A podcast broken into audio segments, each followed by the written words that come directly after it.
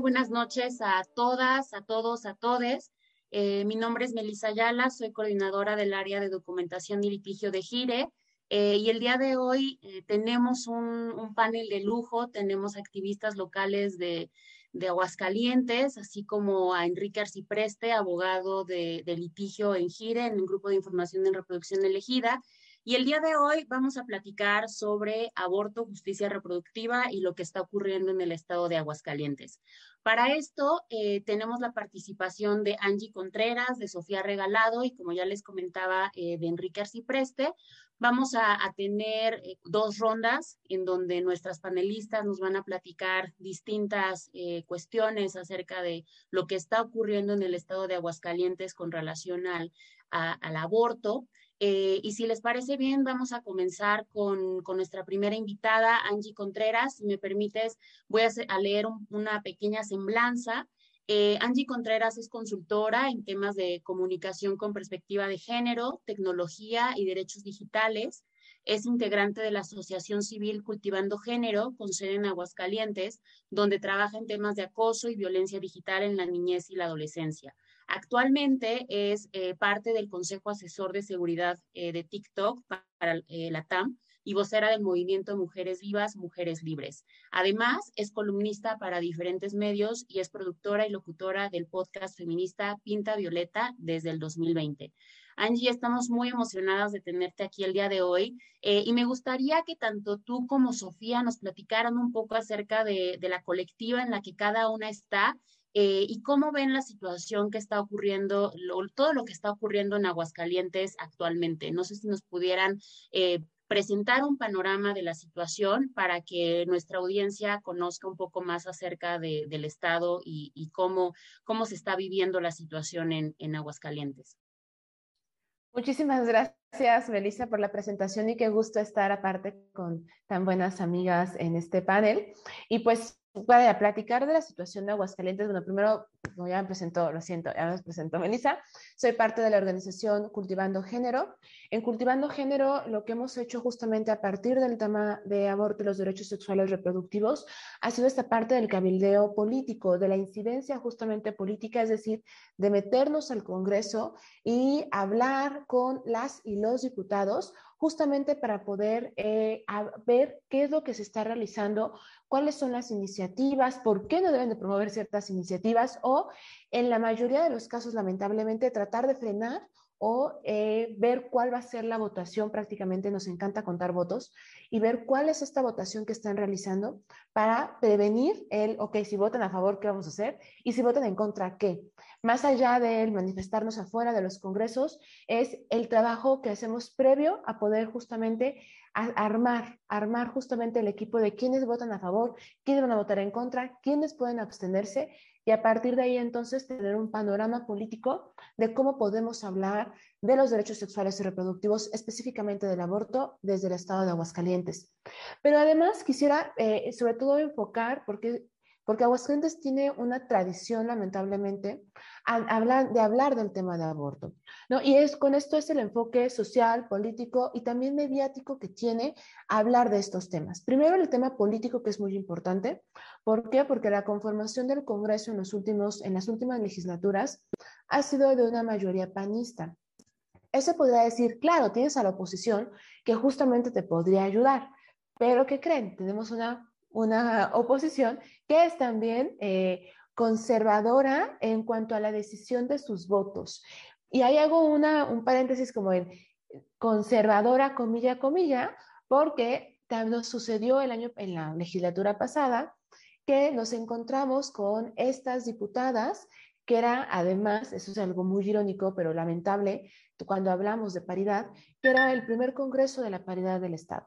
Y entonces uno creería que seas claro, ¿no? Hablaremos de temas de mujeres, sí, pero resulta que pasó todo lo contrario. Teníamos un histórico, y a ellos encanta decir el histórico, de seis veces que nos habían, creo que fueron cinco o seis, Sofi seguramente tiene el dato más exacto, de veces que habían querido promover esta, el reconocimiento de la vida desde la concepción. Habíamos logrado frenarla en el pasado, pero llega esta, eh, una última reforma que fue la que pasó, promovida maliciosamente por el Frente Estatal por la Familia en Aguascalientes, pero como una iniciativa ciudadana. Y ahí entonces, justamente este tema político pasa desde que el Instituto Estatal Electoral justamente la prueba. Tratamos de hacer justamente de frenarla, metiendo diferentes, este, ahora sí que, eh, bueno, así bloqueos literalmente, pero pues ninguno pasó. Llega entonces al Congreso y les prácticamente lo recibieron con las puertas abiertas. Y a partir de ahí, pues ya no teníamos los votos. Fue un voto literalmente. O sea, ese último, ese último, la que sí pasó, fue aprobada y que se presentó un amparo fue un voto la diferencia. Un voto. Y fue un voto del grupo parlamentario del PRI. Todo ese grupo parlamentario, que eran cuatro diputadas y un diputado en ese entonces, que fue la legislatura pasada, tres votaron en contra. Y fue una la que lo votó a favor. Presidenta de la Comisión de Salud, además, que fue imposible tener acceso a ella y tuvimos que utilizar todos nuestros contactos para poder acceder a ella. Puede, así, ahora sí, ¿quién la conoce? ¿La vecina, la parienta, alguien que sea madrina? Por favor, necesitamos comunicarnos con ella. Fue imposible. Y pasa. Ahí entonces tuvimos que irnos por una acción de inconstitucionalidad, aplicando también una técnica distinta, porque siempre habíamos hecho con acciones de inconstitucionalidad que hemos hecho en el pasado, pues hacíamos todo el trabajo mediático para meter esta presión a la Comisión de Derechos Humanos de que la promoviera.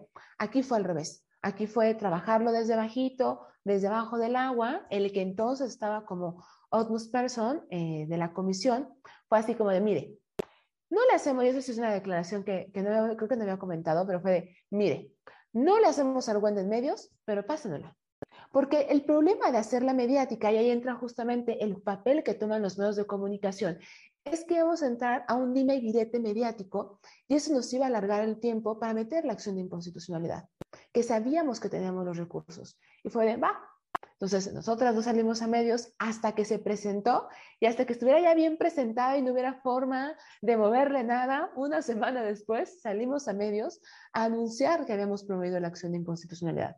Y claro, no hubo forma, cuando el frente salió a decir que cómo era posible, era demasiado tarde. O sea, aquí aplica esta estrategia de el tira y afloja, pero también de pensar y reflexionar justamente cuáles son las estrategias políticas que nos sirven justamente ante este contexto que tenemos político en Aguascalientes. Sí, tenemos un Estado, tenemos municipios y tenemos un Congreso que es conservador, panista, pero que tenemos otros actoras y actores que siguen justamente con esta misma narrativa. ¿A partir de qué? De la gran incidencia que tiene la Iglesia dentro justamente de la toma de decisiones desde el Congreso y la política pública que crea el Estado. De un gobernador que ganó a partir de un discurso de la familia, apoyado justamente pues por estos grupos que decían voten por el candidato de la familia, ¿no? ante este contexto, ¿qué es lo que hacemos también desde la sociedad civil? Y este discurso que tienen desde los medios que hemos hecho un trabajo de taller, por ejemplo, con los medios de comunicación, de cómo informar desde una perspectiva no sexista, incluyente y desde los derechos humanos diferentes temas. Y eso ha sido desde hablar con los medios de comunicación, con las secciones policíacas, con quienes se encargan de hablar de temas de política y en general con todos las locutoras, periodistas, de cómo hablar de estos temas desde los derechos. Nos pasó hace varios años que hubo un caso, por ejemplo, aquí en el, seguramente ustedes lo recordarán o quienes estén en Aguascalientes, que era en lo que es el Parián. Una chica tuvo un aborto espontáneo. Llegó la prensa y estaban prácticamente transmitiendo así la cara de ella. Ya es, aparte, Aguascalientes somos un estado con un millón ya de 200 mil habitantes, ¿no? Todo, todo el mundo se conoce de este lado. Y su nombre, sus datos, sus datos personales ya estaban regándose por las redes sociales. Aparece también el año pasado y antepasado, creo, hubo, encontraron eh, dos eh, fetos en, en contenedores de basura y también, ¿no? Luego, luego, en automático estaban diciendo, es que fue un aborto, un asesinato, ¿no?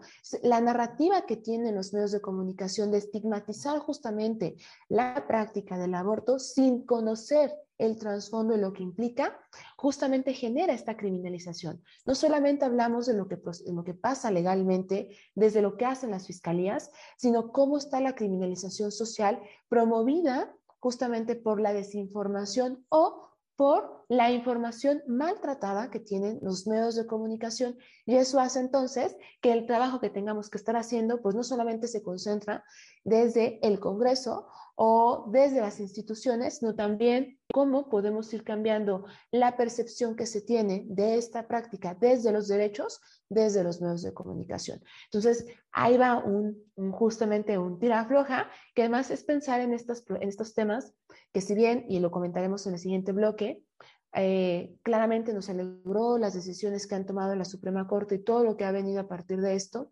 implica pensar que hay que, hay que ser más transversales justamente en el abordaje del tema del aborto, en contextos políticos, sociales y culturales como el que es Aguascalientes, donde pues hay todavía un contexto pues muy conservador en cuanto a cómo pensamos y cómo se estigmatiza esta práctica.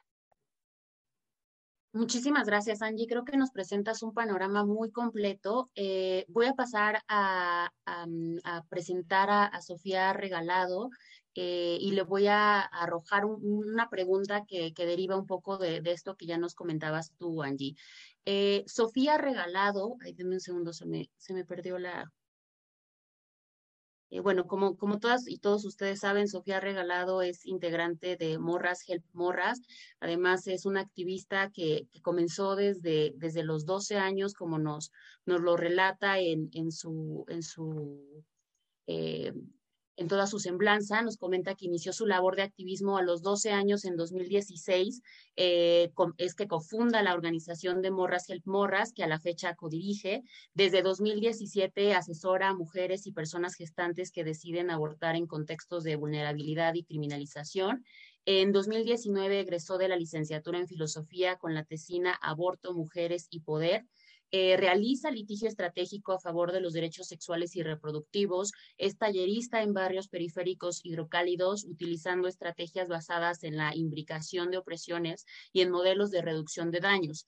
Eh, actualmente es consultora y analista sobre fundamentalismos. La verdad es que estamos eh, muy, muy contentas de, contar contigo aquí el día de hoy, Sofía. Y, me gustaría que, además de que nos contaras de, Morras Help Morras, nos, nos platicaras un poco acerca de, esto que ya comentaba Angie sobre la, criminalización social, ¿no? Creemos que es algo, algo fundamental que también hablemos, porque si bien es cierto que muchas de las estrategias jurídicas se, lanzan para lograr una despenalización, es fundamental que esto también vaya con la, la despenalización social. ¿No? O sea, que se deje de criminalizar por parte de la sociedad algo que, como todas y todos sabemos, es un derecho, un derecho que, tan así ha sido reconocido por la propia Suprema Corte. Bien, gracias por la invitación. Y em, bueno, contextualizando un poco qué es lo que hacemos en Morras Help Morras, somos una organización que trabaja eh, por la justicia reproductiva. Y en este sentido, em, cabe la pena aclarar que no solo trabajamos, por ejemplo, como se podría pensar, eh, por el acceso al aborto, ¿no? como un derecho. También, eh, o sea, en términos más amplios, trabajamos, por ejemplo, eh, temas de esterilizaciones forzadas, em, por poner algo ahí sobre la mesa, ¿no? Porque creo que también dentro de la narrativa em, de de derechos sexuales y reproductivos como que solo se contempla el aborto y no es el único problema que tenemos las mujeres y las personas gestantes respecto al acceso a la salud reproductiva, ¿no? Entonces, eso eh, primero. Mm, nosotras trabajamos em, con estrategias pensadas para que funcionen, más allá de casarnos todo el tiempo tal vez con un con un discurso de, bueno, es que esto es lo que creemos y esto es lo que vamos a hacer y no vamos a trabajar, por ejemplo, con el Estado o una cosa por el estilo, ¿no? Nosotros pensamos en estrategias que funcionen y justo, por ejemplo, tenemos esto del litigio, que eh, nos parece una herramienta genial, que hace poco la conocemos precisamente, pero vemos que es altamente funcional, ¿no? Y creo que por una parte tendríamos que apostarle, tal vez como movimiento, a este tipo de estrategias. O sea, que, cada vez se repliquen más y más y más y más, ¿no? Porque precisamente esto que mencionabas de la, em, de la estigmatización social, creo que por una parte em, hay que entender, justo ya Angie platicó muy bien cuál es el contexto em, del, del, aborto en Aguascalientes, que creo que sí ha sido una batalla histórica, pero podemos ubicar como el boom del movimiento feminista, del movimiento por los derechos sexuales y reproductivos a partir de 2018 que fue cuando libramos esa gran batalla por la, por la iniciativa para proteger la vida desde la concepción. Entonces, em, aquí yo ubico un problema muy concreto y que tú, Melissa, ya lo mencionaste, ¿no? Que son eh, las narrativas o el asunto de la estigmatización. Pero además de eso, son narrativas y estrategias que, mm, digamos, de ambos lados, eh, o sea, lado enemigo, lado que se opone a los derechos sexuales y reproductivos, y desde nuestro lado, em, de pronto no funcionan tan bien, ¿no?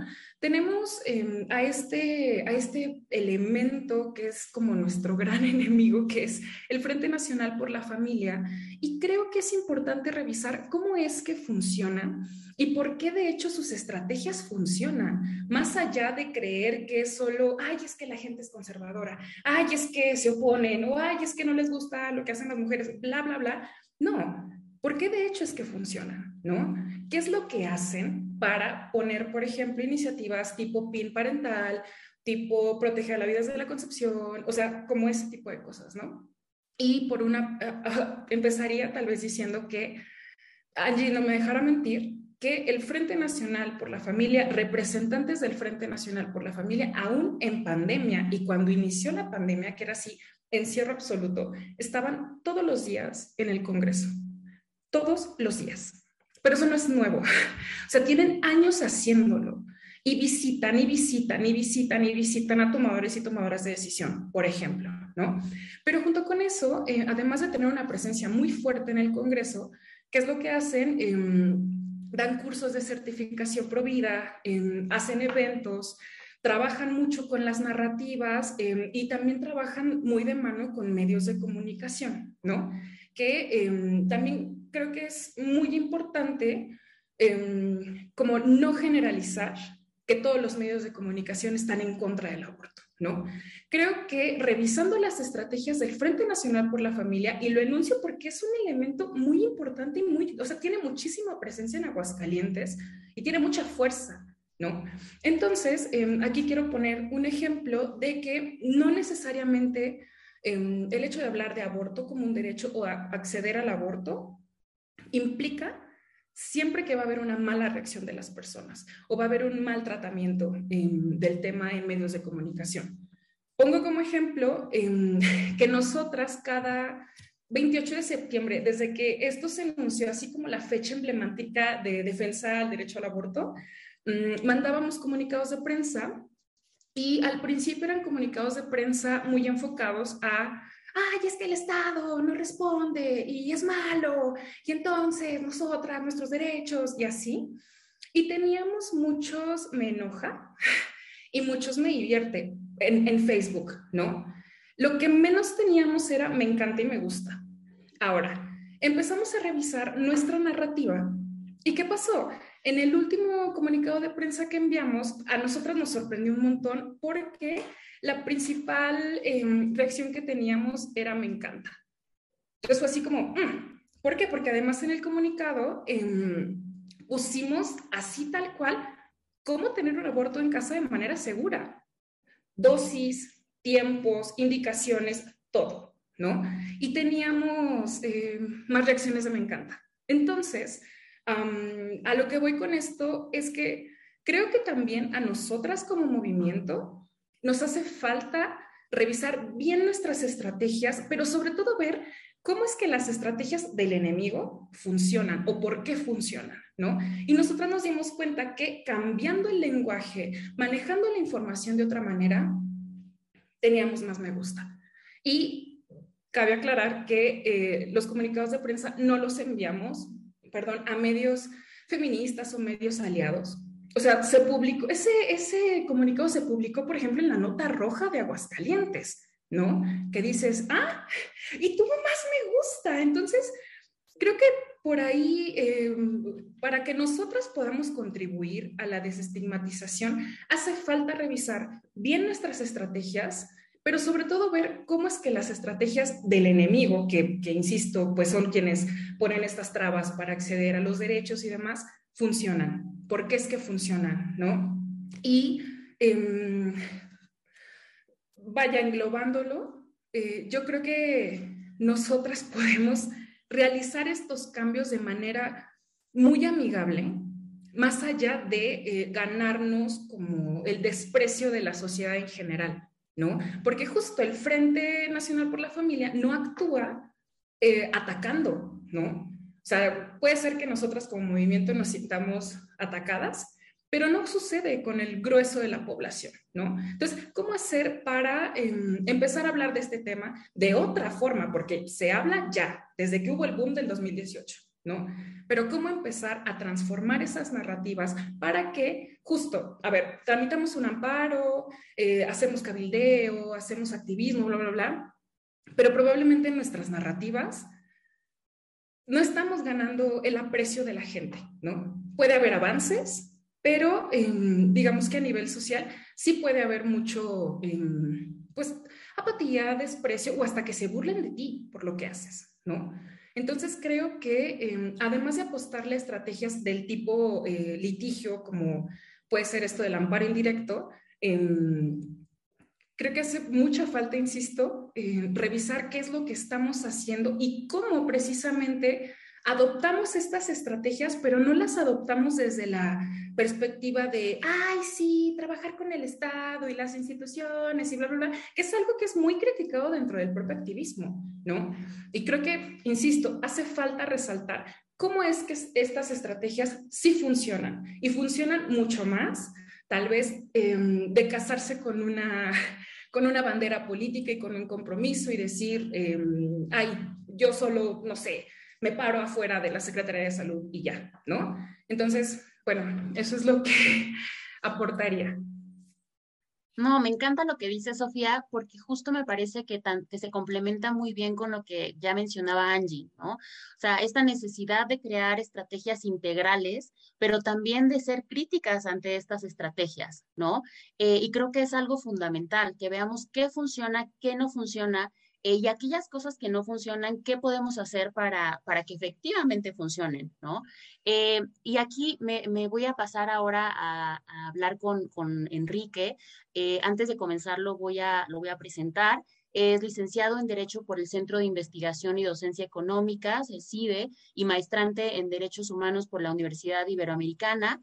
Actualmente se encarga de la estrategia y seguimiento de los juicios de amparo en GIRE, así como los procesos administrativos y contenciosos administrativos en el área de documentación y litigio de casos. Eh, en este sentido, eh, Quique, me gustaría que nos platicaras un poco acerca de, de la labor de investigación que se realizó en el estado de Aguascalientes y cómo a raíz de esta es que se logra em, el caso de, Pilar, ¿no? ¿Cómo es que se logró justo ganar el caso de Pilar? Que por supuesto quiero enfatizar que se logra también gracias al trabajo que se realizó con las organizaciones de la sociedad civil locales, eh, vaya, también con la, alianza con medios de comunicación locales, que fue gracias a, a ellos eh, y a todas ustedes, las activistas locales, que supimos que, que en Aguascalientes había un foco rojo, ¿no?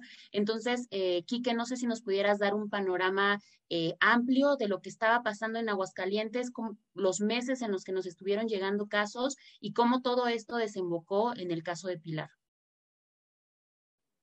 Sí, buenas noches a todas, todos y todes. Este, qué gusto poder estar aquí con Angie y con, con Sofía, contigo también, Mel, porque pues además eres mi jefa. este, y, y sí, eh, me, me, gustaría retomar en eh, este último comentario que decías respecto a las estrategias integrales. Me parece que eso es muy importante, ¿no? Eh, digo, el contexto ya, ya nos lo cuentan aquí Angie y, y Sofía mucho mejor de lo que yo podría, porque en efecto el tema del aborto en Aguascalientes es un tema que se ha tocado desde hace mucho tiempo, ¿no? O sea, desde Gire, justo con Morras y otras organizaciones, hemos acompañado casos ya y además que, que han centrado precedentes importantes desde 2018 y 2019. Eh, y justo por eso es que nos sorprendió un poco eh, cómo es que en 2021 empezamos a ver un aumento bastante eh, rápido y bastante preocupante en el caso de criminalización de mujeres que habían abortado en el Estado. ¿no? un poco, digo, creo que vale la pena mencionarlo porque además era un punto que ya tocaba Angie y Sofía respecto a cómo es que se dio la modificación a la constitución local, ¿no? Eh, creo que al final eso sí influye un poco en la narrativa. Y entonces es que a partir de, febrero, eh, marzo de 2021 es que empezamos a notar un aumento de criminalización de, casos de, aborto.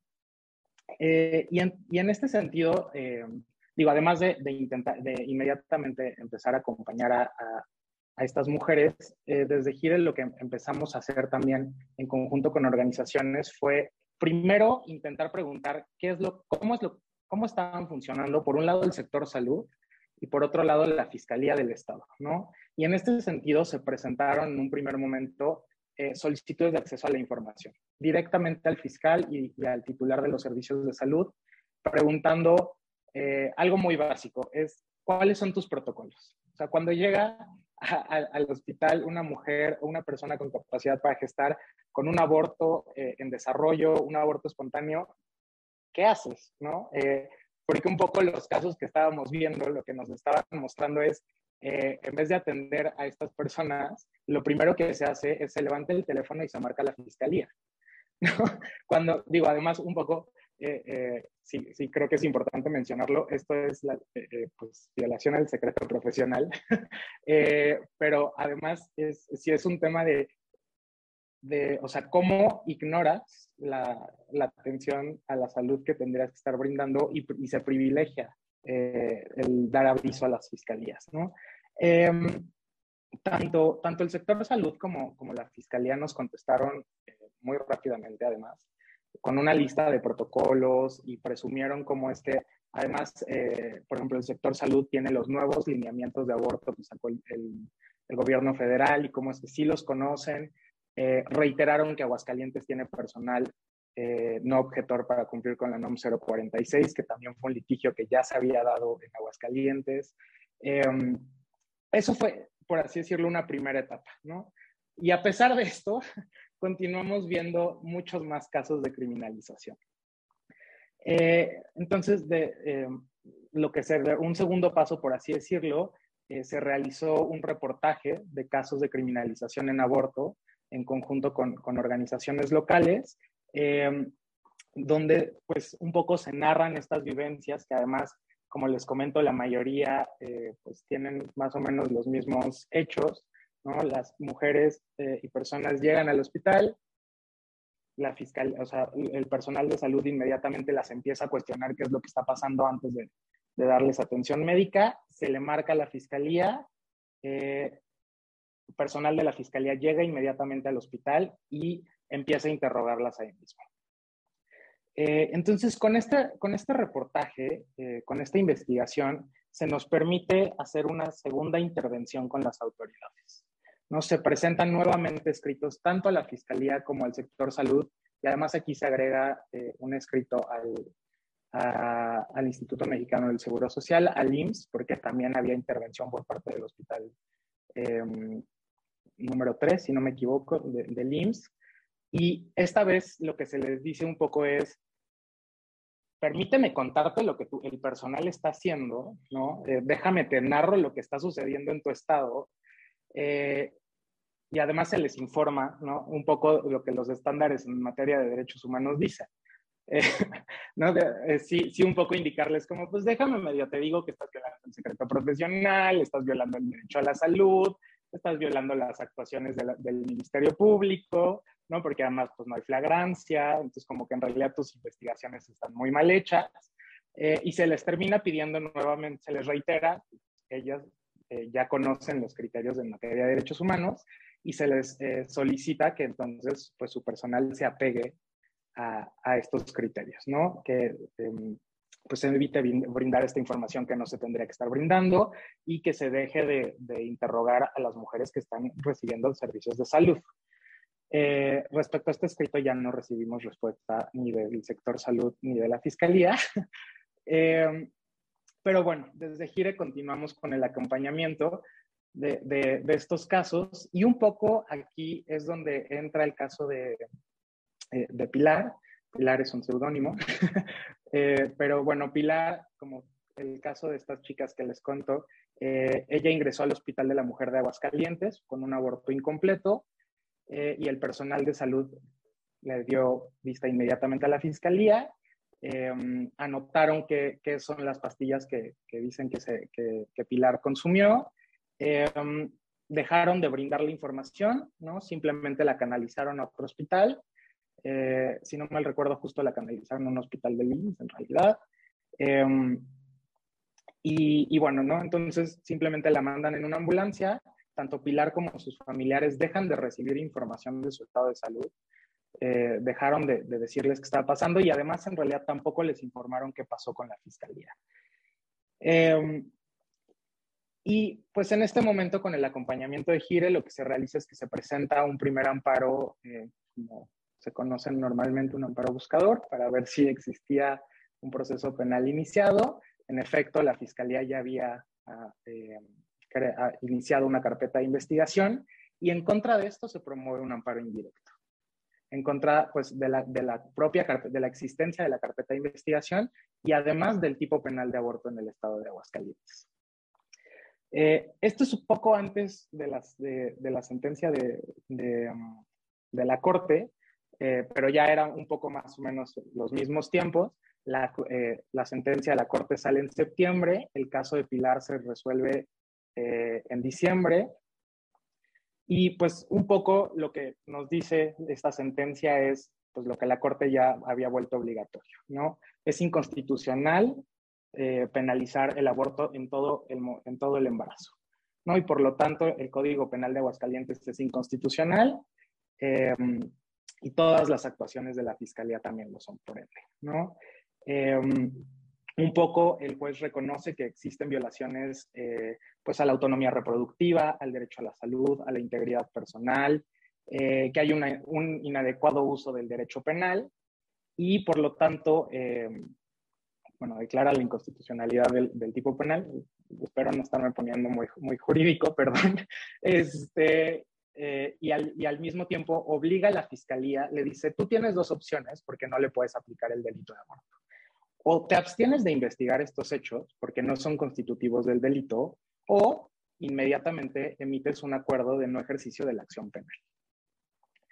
Eh, nos parece que esta, esta, sentencia es muy importante porque eh, pues permite, permite como aterrizar esto que la Corte ya dijo en una acción de inconstitucionalidad, que pues es un, no es un caso específico, ¿no? Lo, lo permite aterrizar en la vida de una, de una mujer eh, que se estaba viendo afectada por la criminalización del Estado, eh, a la cual además se le negaron servicios de salud. Eh, y pues en este sentido creo que es un, es un primer paso pues en la materialización de estos criterios que, que la Corte ha venido pues emitiendo, ¿no? Y solo ya para, para terminar, solo mencionar un poco em, pues cómo es que esto incluso pasa en un estado donde, como ya nos comentaba Angie, la protección de la vida desde la concepción, pues está en la Constitución, ¿no? ¿Cómo es que esto en realidad, esta sentencia, pues de manera expresa retoma la de septiembre de la Corte eh, sobre la, inconstitucionalidad del tipo penal de aborto, pero al mismo tiempo, eh, pues em, permite como sí volver efectivos estos criterios, a pesar de estas cláusulas que, pues los grupos antiderechos intentaron crear, que sabemos que jurídicamente en realidad no hacen lo que ellos dicen que hacen, ¿no? Un poco aquí justo lo que nos decía Sofía respecto a cómo es que en realidad están solo, eh, pues, trabajando muy bien los discursos, porque jurídicamente no, no, no hay algo tan sólido. Eh, y ya creo que me detengo aquí. Muchísimas gracias, Kike. Creo que lo, que presentas el caso perfecto. Eh, es un caso paradigmático, creemos que refleja muy bien eh, pues todo lo que viven las mujeres cuando llegan a los hospitales, las personas también con capacidad de gestar, y cómo eh, los propios médicos, el propio personal de salud, pues es quien de primera mano le da el pitazo a la fiscalía, ¿no? En lugar de darle toda la atención médica, prefieren criminalizar a las mujeres, lo cual y a las personas con capacidad de gestar, lo cual nos parece eh, inaudito. No es justo el, querer controlar el cuerpo de las mujeres y de las personas con capacidad de gestar a través de, del Estado, no de la fuerza del Estado. Y, me quedo con esto último que señalabas, Quique, ¿no? De, de, la importancia de materializar lo que ya dijo la Corte, ¿no? Tuvimos esta Em, esta Navidad feminista en septiembre, ¿no? Eh, salieron las los ministros a declarar la inconstitucionalidad de la eh, criminalización absoluta del aborto, es decir, que no exista un periodo en donde las mujeres y las personas con capacidad de gestar puedan, eh, puedan abortar. Tuvimos esta segunda acción de inconstitucionalidad en donde la Corte dice que es inconstitucional el que se quiera proteger la vida desde la concepción por cuestiones ya sea de competencia, pero también por los efectos que esto puede llegar a tener, ¿no? Que como ya mencionaban eh, tanto Sofía como Quique, eh, pues el efecto en la narrativa. O sea, si llega una persona con un aborto en curso y un médico, una médica, una enfermera sabe que en su estado la, eh, la vida está protegida desde la, desde la concepción, por supuesto que en muchas ocasiones no conoce todo, todo lo jurídico, ¿no? Todo lo que hay detrás de ello. Piensa inmediatamente, pues está protegida la vida desde la concepción, yo creo que no, no, se podría realizar el aborto. Sin embargo, nosotras sabemos que esto no es así, pero la narrativa ya está, ¿no? Y qué complicado llega a ser cambiar esta, esta narrativa. Entonces, me detengo mucho a esto último que ya mencionábamos, justo de cómo materializ cómo se está materializando la sentencia de la Corte. Y aquí, eh, Angie Sofía, me gustaría que ustedes nos, nos platicaran si creen que la sentencia de la Corte ha tenido un impacto, digo, sea, los engroses, el engrose de, la acción de inconstitucionalidad de, de, Coahuila salió a finales de diciembre, estamos a mediados de febrero, tal vez es muy apresurado de mi parte preguntarles si ya hay alguna materialización, pero ustedes están muy metidas en, el movimiento local.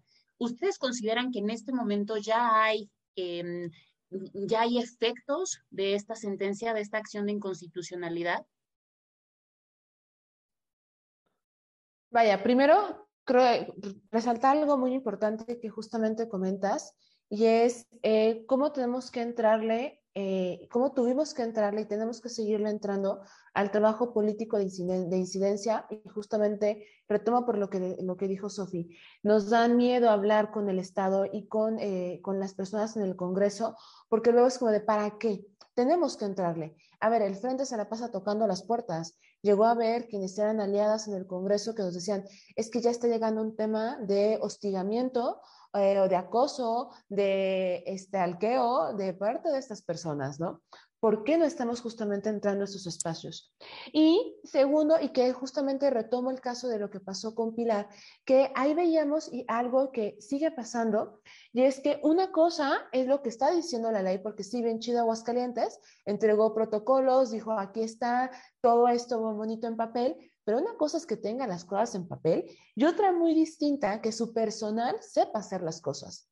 Ya es ahí donde está el problema. ¿Por qué? Porque están llegando entonces los casos a los hospitales y lo primero que hacen antes de salvaguardar el tema de salud y que ella se encuentre bien es hablen la fiscalía. Y hay casos donde no las atienden hasta que primero cuenten la verdad de qué fue lo que sucedió. O sea, y ahí justamente, pues disculpen, pero están brincando todos los protocolos sabidos y por haber. ¿Qué está pasando entonces y por qué esta narrativa ha permeado tanto en el Estado que aunque saben las y los servidores públicos, porque se les ha capacitado, y me consta que hemos capacitado, por ejemplo, sobre la NOM 046 a las personas, ¿por qué siguen primero anteponiendo el marca de la fiscalía? Porque esto es un delito, porque ahí está, y porque además a eso, en las formas de incidencia del frente han diversificado los espacios, sí, muy mal redactados, porque nos tocó leer las, las propuestas que hacían y era como, es posible que estén redactando esto, pero que estaban aprobadas y que pasaban. Y que entonces se quedan con que, claro, ¿no? La vida desde la concepción, llegas a un caso y sale bye. ¿Qué pasó en septiembre? Pues, vimos una marea de festejo y qué padre, y la corte, la más feminista, y viva Saldívar con corazoncitos verdes, ¿no? Pero realmente no sabíamos qué estaba pasando. En realidad nos tomó unos días entender el impacto que tuvo. ¿Cuál es el efecto que veo en Aguascalientes? Si bien justamente, tal vez materialmente no hemos visto, Yo creo que sí hay una narrativa que sí la estoy viendo y que seguramente sobre todo Sofi y Morras Morras que acompañan casos lo han visto en el incremento justamente de las solicitudes de información para el aborto desde casa. ¿Por qué? Porque eso hizo que la narrativa fuera de, ah, ok, o sea, yo me acuerdo que llegaban la cantidad de mensajes que me llegaban de, entonces ya se puede abortar en Aguascalientes. Y fue como de, a ver, espérate, estamos analizando bien cómo está esto para antes de dar una información. Y empezó, y que creo que ahí es cuando, como eh, esta narrativa de querer este, criminalizar mediáticamente la información, finalmente nos beneficia. ¿Por qué? Porque entonces en este interés de decir, ay, en Aguascalientes ya se da poder, nos estaban ayudando a difundir. nos ayudaban justamente a difundir temas como de, ya la Corte dijo que aborto sí, que es eh, inconstitucionalidad, que esté en el Código Penal. Perfecto, gracias por ayudarnos a difundir que eso es posible. Claro, había que agregarles el tema como de, me acuerdo que hubo, de hecho, un, me tocó participar en, un en una entrevista en un medio de comunicación este, acá en Aguascalientes, muy conocido, y me acuerdo que una de las compañeras de Morras Gel Morras en los comentarios estaba agregando la información de, ¿quieres información para abortar en casa? Aquí, infórmate, infórmate. Es eso. Lo que yo sí creo que ha pasado es esa parte ha incrementado justamente la información al respecto, se ha cuestionado más por parte de las compañeras, de las mujeres y de las personas gestantes el saber que se puede y ahora entonces lo que hemos estado haciendo es informar, ok, sí se puede, pero acá, ¿no? Yo me acuerdo que en esa, en esa entrevista les dije, vamos a hacer, o sea, vamos a, a poner descargable el amparo para que entonces, en caso de que alguna compañera aborte, entonces, ¿cómo le puedes hacer? Considerando que en Aguascalientes tenemos penalizado y la vida desde la concepción. ¿Qué se puede hacer? Pero ya está la información. Eh, me acuerdo que hace algunos años, cuando se puso justamente cuando, de hecho, Morras que el Morras hablaba del uso de las pastillas, un medio lo sacó. Es que cuando compran estas pastillas y no sé qué tanto, ya uno de los medios de comunicación que se leen más en el Estado. Gracias por, por el medio querer criticar al final fue como, pues, gracias por regalarnos la primera plana de mayor difusión de tu periódico, porque entonces justamente los sirve para hablar del tema. Y eso es algo que las compañeras ya están haciendo, que, las, que decir, hablar que se puede, claro, hay que también revisar nuestras narrativas internas. ¿Por qué? Porque hemos luego de caer en estos discursos de que los abortos inseguros, mm, no, ojo, ¿no? ¿Qué pasa con esto? No son abortos inseguros. Los abortos en casa, acompañados, son seguros, Entonces, internamente también, y creo que también siendo muy crítica al movimiento, tenemos que justamente revisar esta narrativa de cómo estamos informando acerca del acompañamiento, porque ya está entonces posicionado. Y el tema claramente falta es cómo lo bajamos para que entonces no tenga ninguna problemática.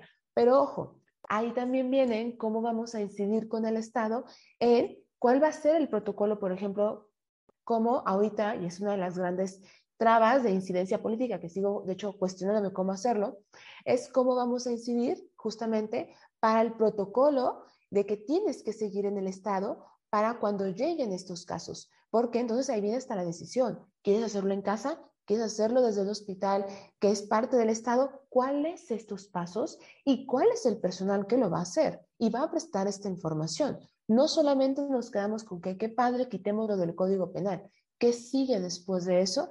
Eso es algo que creo que no nos hemos cuestionado y debemos empezarlo a hacer, porque si no es mandar a las compañeras, a las personas gestantes, a espacios que no tienen ni siquiera esta información. Y como decía, una cosa es que esté en la ley y otra muy distinta, que el personal en verdad lo haga o haga lo que cree que es conveniente por sus creencias.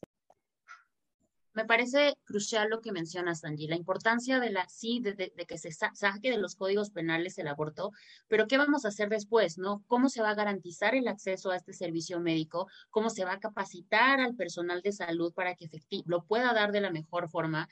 Eh, y sobre todo, eh, ¿cómo vamos a garantizar que no se le, que no se le presenten situaciones adversas también a las mujeres y a las personas con capacidad de gestar que estamos mandando a los hospitales, ¿no? Entonces me parece fundamental eh, este, esto con lo que, con lo que terminas tu segunda participación, Angie. Y aquí regreso contigo, Sofía. Me gustaría saber desde Morras, Morras, ¿Cómo han visto eh, la, situación? ¿Cómo han, visto un incremento en las solicitudes de información después de lo de la Corte? ¿Las han buscado medios de comunicación para que les expliquen de qué va esta sentencia de, de Coahuila y cómo le impacta a Aguascalientes? Porque esa es otra cosa la forma en la que están eh, redactadas las sentencias de la Corte desafortunadamente siguen siendo muy técnicas y no se, no, se ha podido aterrizar eh, el, lenguaje jurídico eh, técnico a un lenguaje que todas las personas podamos entender, lo cual es crucial porque las sentencias de la Corte hablan de los derechos que todas, todos, todes tenemos. Entonces,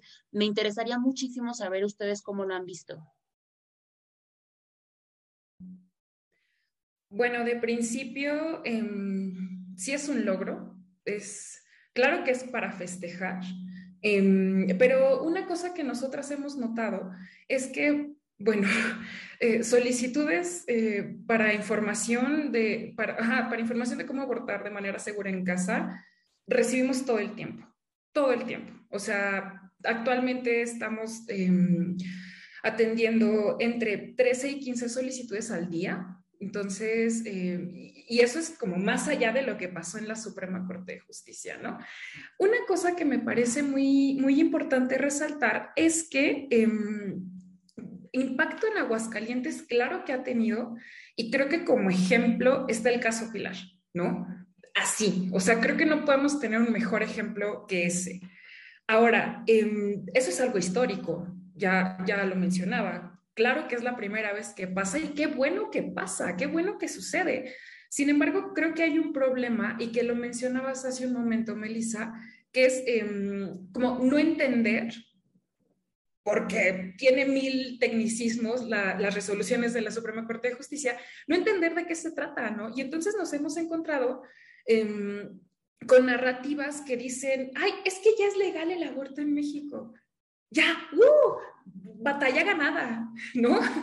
Y dices así de, mm, vemos, o sea, así como tal, eh, no lo es, hay que seguir un protocolo, ¿no? Y entonces eso genera confusión. Y el problema de la confusión es que eso, vaya, no, no, se entiende qué es lo que está pasando. Y a partir de la confusión también se pueden crear estrategias que de hecho no son funcionales como decir, ya es legal el aborto en México, a ver, amiga, este, vete a un hospital y pide que te practiquen eh, un aborto y no te va a pasar nada, ¿no? Híjole, híjole, eso me parece, me parece peligroso. Ahora, la resolución está ahí. Eh, creo que es importante socializar de manera más eh, masiva. ¿Qué implica? La, resolución de, la Suprema Corte de Justicia, cómo es que de hecho funciona y sobre todo no agotarlo mm, en lo mediático, no solo decir, ah, bueno, pasó esto en la Suprema Corte de Justicia, bravo, sacamos una infografía celebrándolo, eh, damos entrevistas diciendo qué implica, bla, bla, bla. Creo que no se debe agotar ahí. ¿Por qué? Porque la resolución está ya, ya está arrojada, digámoslo así, pero ahora hay que actuar. Y, nos toca como defensoras y defensores de derechos humanos, ¿no? Nos toca, nos toca actuar porque, em, dado el contexto, que son contextos eh, restrictivos, son contextos que le apuestan em, al retroceso de los derechos humanos, que están poniendo así trabas y trabas y trabas y trabas y trabas, Em, no va a funcionar con el mero hecho de que ya lo dijo la Suprema Corte de Justicia, hay que actuar. Y un ejemplo es el caso Pilar, lo vuelvo, lo vuelvo a, citar, ¿no? Em, y tenemos como ejemplo también, y creo que em, hay que tomarlo mucho en cuenta, lo de la norma 046, que creo que es una de nuestras más grandes cartas, ¿no? Eh, como defensoras de derechos humanos. Siempre decimos, ahí está la norma 046, está, está, está, está, está, pero una regla em, es que en todo México existe, pero no se aplica, ¿no? Entonces, es así de, bueno, tenemos la carta así como el Pokémon favorito, pero no funciona. Y entonces justamente ahí es donde tenemos que actuar, no agotarlo en lo mediático y no agotar en, existe y es legal y, celebremos, sino de hecho empezar a poner em, de nuestra parte en el sentido de apostarle a estrategias que funcionen. Ahora, ¿qué sucede con el caso Pilar? Siento un precedente. ¿no? Em, ya es algo determinante de, ok, ya pasó y de alguna manera es como si vuelve a pasar, volvemos a hacer lo mismo y volvemos a hacer lo mismo hasta que se respete y hasta que se garantice, ¿no? Creo que eso también es, es importante y también mm, hace falta, digamos, em, o sería muy bueno más bien, que eh, todas las organizaciones que tenemos interés en este tipo de temas conozcamos las opciones que hay para hacer frente de manera efectiva a lo que está sucediendo, ¿no? Vuelvo con el caso Pilar.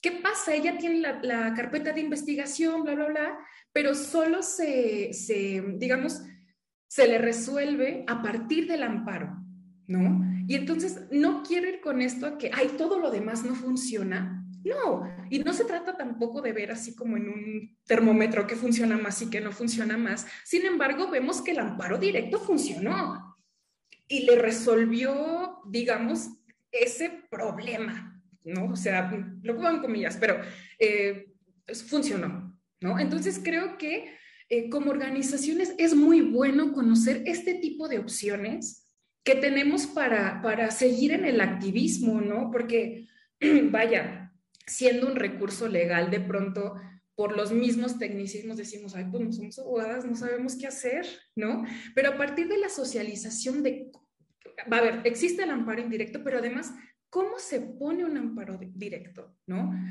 ¿Cómo se tramita? O sea, ¿qué se necesita? ¿Qué debes tener? ¿De quién te debes ayudar? ¿Con quién debes tener alianzas? Em, eso es así fundamental, ¿no? Porque somos, digamos, eh, las organizaciones de base quienes, pues casi todo el tiempo nos enfrentamos a estos casos, ¿no? Y no deberían ser, em, digamos, los amparos indirectos tal vez no deberían eh, constituir un, un, acto aislado o un evento aislado, ¿no? De, bueno, se le resolvió a esta mujer, pero hay un montón más que no saben qué hacer, porque además nosotras no sabemos qué hacer o no sabemos cómo resolverlo, ¿no? Entonces, sí, es un logro, es algo histórico, pero eso, ¿cómo hay que actuar?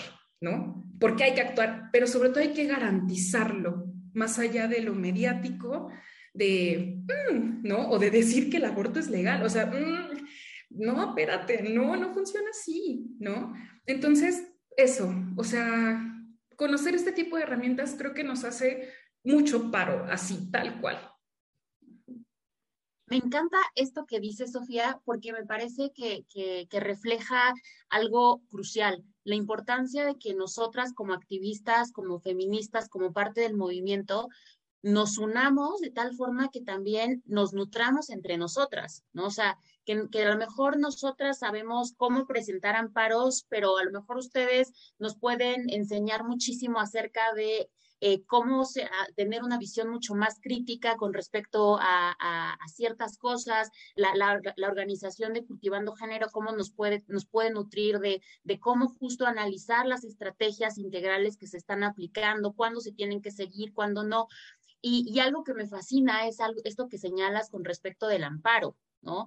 O sea, y aquí me, voy contigo, Quique. Creo que eh, en nuestra labor y en, nuestros, eh, en nuestras pláticas, siempre, siempre estás diciendo, por supuesto que el amparo es algo muy bueno, pero por supuesto también que tiene muchas fallas, ¿no? Y tiene, y justo una de las fallas más grandes que encontramos en el juicio de amparo es que si bien fue creado y fue pensado para garantizar y defender los derechos de todas, todos, todas las personas que estamos en el país, desafortunadamente es tan técnico, es tan complicado el, presentarlo que se vuelve un nicho y, un, y solamente un grupo de abogados, abogadas, abogadas sabemos cómo tramitarlo, ¿no? Cuando en realidad debería de ser un mecanismo, un juicio que toda la ciudadanía tuviera a su alcance, algo así como la tutela en Colombia, ¿no? Entonces, aquí, Quique, ¿tú qué opinas justo acerca de eh, el amparo y, el aborto? ¿No? Digo, eh, me, refiero, por supuesto, que, se han logrado grandes precedentes. Tenemos el caso Marisa, tenemos los casos eh, de aborto por violación en la corte, de, aborto por violación a, a, un adolescente con discapacidad en Chiapas. Ahora tuvimos las acciones de inconstitucionalidad vaya, hemos tenido muchísimos eh, amparos que, llegan a, la Suprema Corte, pero tú qué opinas justo del juicio de amparo y los derechos reproductivos, pero de manera muy específica del aborto? Sí, gracias. No, pues la verdad es que creo que estas últimas dos intervenciones, espero que ningún purista del amparo me escuche, porque yo creo que nos muestran todo lo que está mal con el juicio de amparo. Eh, yo creo, digo, me parece que es como, ya lo dices, Mel, es un gran recurso dentro de lo que tenemos, pero ya está sobrepasado eh, y creo que sí tendríamos que tener una discusión muy seria de cómo, de cómo empezar a modificarlo. Eh, creo que el amparo para, para efectos de, de, los temas de justicia reproductiva y de salud reproductiva ha funcionado. Eh, sin embargo, o sea, creo que, que, Sofía ya lo mencionaba, o sea, él tiene, tiene tantos límites que un poco es, eh, creo que empezar a cuestionarnos, digo, porque al final no es como que lo vamos a lograr reformar de un día para otro, ¿no? Entonces, con lo que logramos sacar de, de, de estos juicios es, la pregunta creo que es cómo maximizar eso, es, esas resoluciones que estamos teniendo, ¿no? Y ya lo decía Sofía, a mí me parece muy, muy importante es cómo difundimos la sentencia de Pilar, la sentencia de la Corte, em, para llegar, porque además, digo, algo que es cierto es, nosotras somos organizaciones civiles, ¿no? Nuestro trabajo es gratuito eh, y, apoya a la sociedad, perdón. Em, sin embargo, en realidad un amparo es carísimo, ¿no? O sea, si, si una persona quisiera interponer un amparo con un abogado privado, un amparo es carísimo. Hoy digo, está, está la Defensoría de, Pública del Consejo de la Judicatura, estamos las organizaciones civiles, pero sí entonces un poco empezar a cuestionarnos cómo hacemos esto, ¿no? Y yo me pongo a pensar, por ejemplo, eh, cómo difundimos esto con otras y otros abogados que no, no necesariamente se dedican a esto, ¿no? Y entonces, yo, como un argumento así muy a bote pronto es, vamos a platicarles las cosas padres que tiene esta sentencia, incluso más allá de los temas de justicia reproductiva, ¿no? Por ejemplo, yo no soy penalista, pero esta sentencia de, de, Pilar eh, se concede un amparo contra una carpeta de investigación y, los penalistas lo sabrán mejor, pero esto normalmente no pasa. Normalmente la carpeta de investigación no es suficiente para un amparo. Entonces, esta es, esta es una, ¿no? Es como hay que decirle a otras y otros abogados que no se dedican a esto, que, no está, que este tipo de sentencias están interesantes y vale la pena que las lean y las repliquen.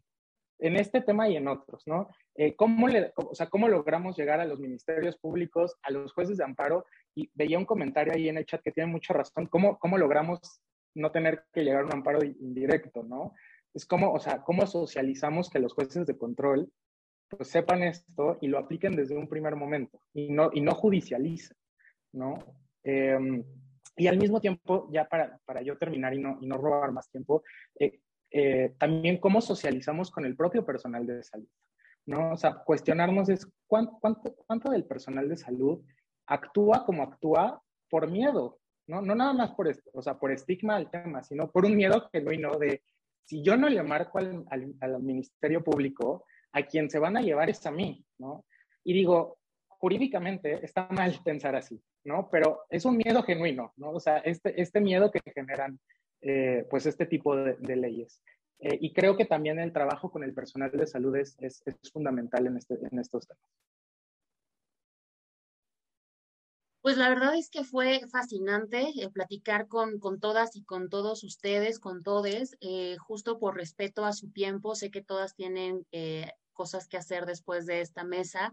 Eh, vamos a, dar eh, término con, nuestra plática aquí. La verdad es que eh, creemos que el caso Pilar, como ya mencionaban tanto Sofía como Quique, es un caso paradigmático, es un caso que, que vaya, nos muestra cómo se van a ir materializando las, las sentencias de la Corte eh, ya pusimos en el, en el chat el blog que se desarrolló en, Nexos, justo acerca de, de, este caso. Y de nueva cuenta agradecerles a todas, todes, eh, todos que hayan estado el día de hoy con nosotras. Sofía, Angie, Quique, muchísimas gracias por conectarse. Esto fue entre nosotras, eh, lo logramos gracias a IntelliJuris, es una colaboración con, con, esta gran plataforma que se dedica justo a, a la difusión de la cultura jurídica. Y de nueva cuenta, muchísimas gracias. Que tengan una excelente noche.